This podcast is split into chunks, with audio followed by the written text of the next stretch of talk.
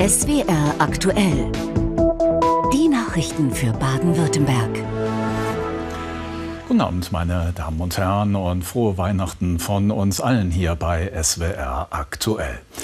Die beiden großen christlichen Kirchen in Baden-Württemberg haben am ersten Weihnachtsfeiertag zu Mut und Zuversicht aufgerufen. Der katholische Freiburger Erzbischof Burger unterstrich, die Weihnachtsbotschaft könne Kraft geben für neue Aufbrüche. Die evangelische badische Landesbischöfin Springhardt erhofft sich von Weihnachten ein Zeichen des Friedens. Mit dem Weihnachtsoratorium von Johann Sebastian Bach wurde der Weihnachtsgottesdienst der evangelischen Stadtkirche in Karlsruhe eröffnet. Der erste für die neue Landesbischöfin Heike Springhardt, die ihr Amt in diesem Jahr angetreten hat. In ihrer Predigt sprach sie von einer schweren Zeit, in der wir leben, aber es gebe auch Hoffnung. Es sind die kleinen Zeichen, wie wir sie in diesem Jahr an so vielen Stellen erlebt haben. Wenn Menschen in ihren Häusern und Wohnungen einen Raum und Herberge für Geflüchtete gesucht und gefunden haben. Und man mit wenigen Worten dank Übersetzungs-App am Küchentisch einen Gegenklang zum Bombenhagel gesetzt hat.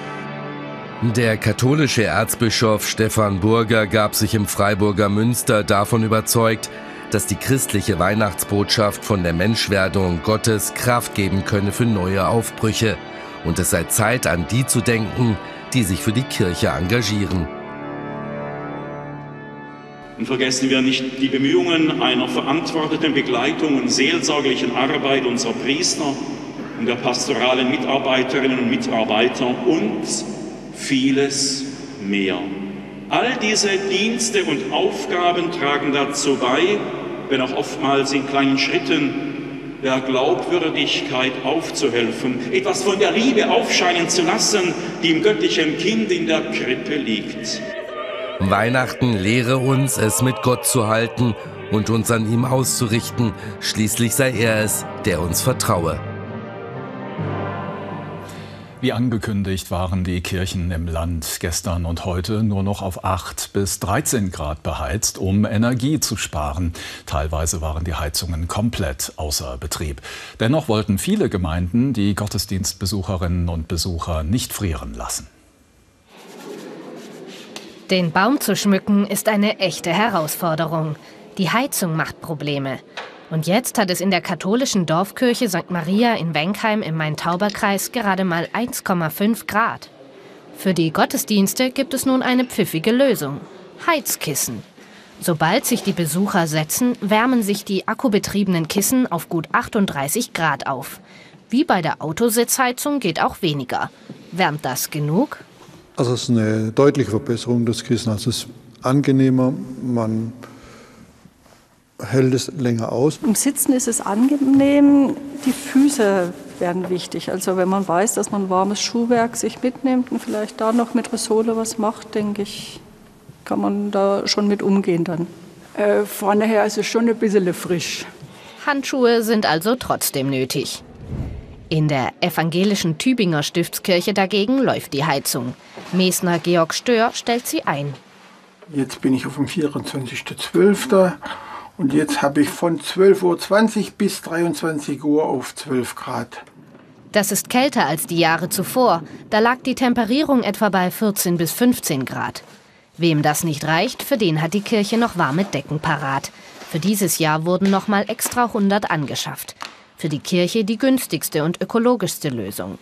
Doch während die Decken es einfach komfortabler machen, ersetzen die Kissen in Wenkheim gerade wirklich eine Heizung. Das spart Energie.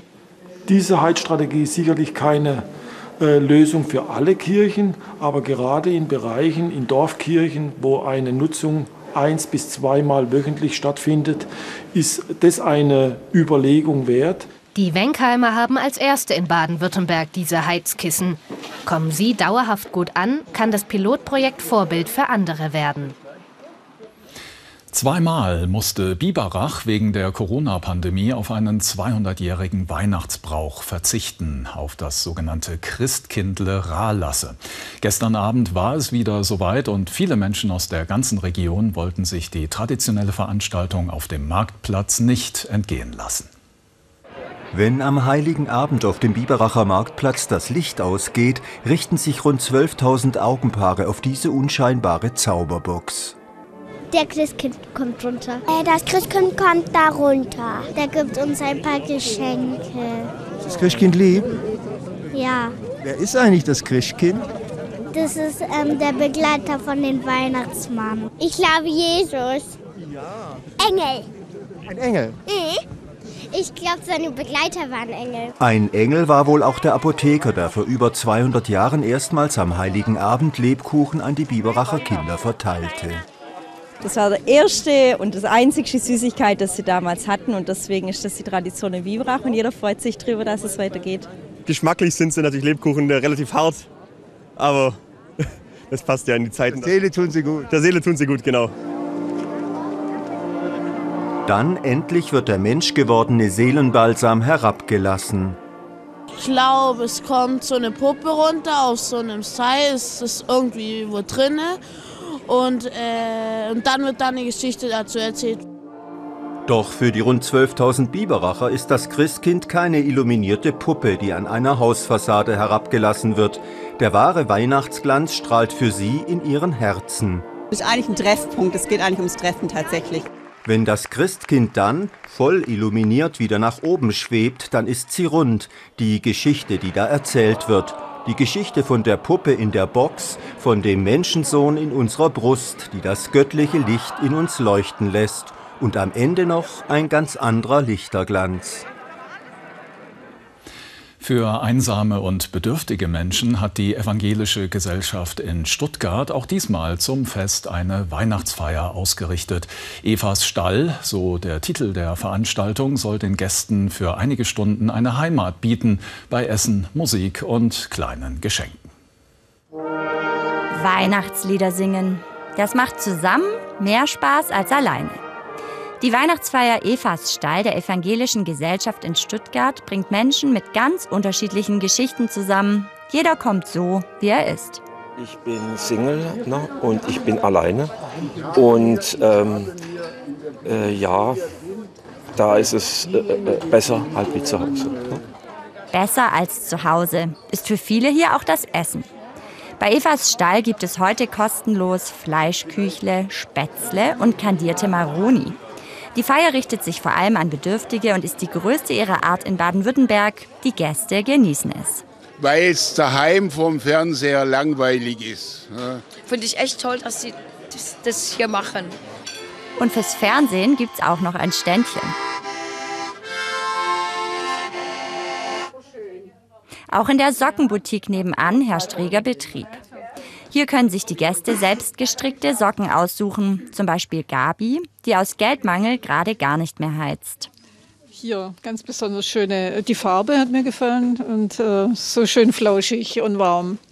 Ja, warme Socken jetzt bei Minusgraden, wie wir es gerade hatten, brauchen wir schon. Die Inflation trifft Leute mit wenig Geld am stärksten. Sie sollen in Evas Stall wenigstens an Weihnachten für ein paar Stunden ihre Sorgen vergessen und das Fest genießen. Viele Gefängnisse in Baden-Württemberg sind zum Stichtag 31. Oktober überbelegt gewesen. Das hat das Landesjustizministerium in Stuttgart mitgeteilt. Wie es hieß, werden Häftlinge derzeit gefragt, ob noch ein weiteres Bett in ihre Zelle gestellt werden kann. Besonders angespannt sei die Situation in den Gefängnissen in Mannheim und Bruchsal, so das Ministerium. Ein Neubau in Rottweil soll Entlastung bringen. Und zum Schluss blicken wir nochmal auf den Heiligen Abend zurück. Welche Geschenke es in diesem Jahr unter die Weihnachtsbäume in Baden-Württemberg geschafft haben, hat uns genauso interessiert, wie zu erfahren, was in längst vergangenen Zeiten bei der Bescherung an die Liebsten weitergereicht wurde. Geschenke unterm Weihnachtsbaum. Glänzend und glitzernd verpackt, alle Jahre wieder sorgen Sie am heiligen Abend für leuchtende Augen. Egal ob große oder kleine Geschenke. Bücher, drei Stück. Ein Schlafanzug, ein Hausanzug, äh, weil man sich erwärmen soll. Fotokalender, Spiele. Also weil Spielen tun wir alle furchtbar gerne, auch heute noch. Also da gibt es ja die deutschen Dinger zwischenzeitlich. Spiele immer beliebt. Sie haben es schon zu Beginn des 20. Jahrhunderts auf die Gabentische geschafft. Im Haus der Geschichte gibt es da vieles zu entdecken. Zur gleichen Zeit Technikboxen, damals was ganz Neues. Und ein Jahrhundert weiter zurück lag er zum ersten Mal unter einem Weihnachtsbaum, ein Steifteddybär, der Klassiker unter den Kuscheltieren. Geschenke mit Tradition, made in Südwest. Besonders kostbare Geschenke wurden damals natürlich nur besonders bedeutenden Menschen gemacht gemacht. Im 19. Jahrhundert zum Beispiel diese Bürgerkrone. Sieben Kilo Silber, kunstvoll gefertigt für einen Politiker als Dankeschön der Bürger. Ein Geschenk mit ideellem Wert. Das sind natürlich äh, wichtige Geschenke. Ähm, da geht es jetzt nicht um ein schönes Parfum jetzt zu Weihnachten oder Schmuck, äh, so diese typischen Dinge, die man in den Katalogen jetzt immer angeboten kriegt, sondern es sind ja wirklich Dinge, die äh, für unsere Menschwerdung, unsere, unser Leben in der Politik, in der Demokratie natürlich eine große Rolle gespielt haben. Denn ein Geschenk kann viel. Liebe zeigen, Danke sagen, einfach Freude machen. Aber nicht immer kommt alles gut gemeinte auch gut an. Also für mich sind jegliche Haushaltssachen äh, eine, eine Kategorie, die ich nicht sehr schätze. Naja, das Standardgeschenk, so die SOS-Geschenke, Schlips, Oberhemd, Socken, das muss tatsächlich nicht mehr sein. Ich habe doch tatsächlich vor vielen Jahren ein Buch über ägyptische Mumien bekommen. Und das wollte ich weder lesen noch anschauen. Das war mir zu der Zeit einfach No-Go. Und so wird vielleicht das ein oder andere Geschenk wie alle Jahre wieder umgetauscht werden. Für manche zählt einfach nur die Geste. Geschenk ist Geschenk, freue ich mich drüber. Von Socken bis irgendwas anderes, alles gut. Tja, für ein Geschenk hat es in diesem Jahr nicht gereicht, obwohl von vielen sehnsüchtig herbeigewünscht sind. Weiße Weihnachten vielerorts ausgefallen. Wie es beim Wetter weitergeht, das weiß jetzt Claudia Kleinert. Guten Abend und herzlich willkommen zum Wetter für Baden-Württemberg. Schöne Weihnachtstage wünsche ich Ihnen. Es gab heute dichte Wolkenfelder, nur selten etwas Sonnenschein über der Mitte und dem Süden. Und südlich der Alp, da blieb es zum Teil sogar den ganzen Tag über hochnebelartig trüb.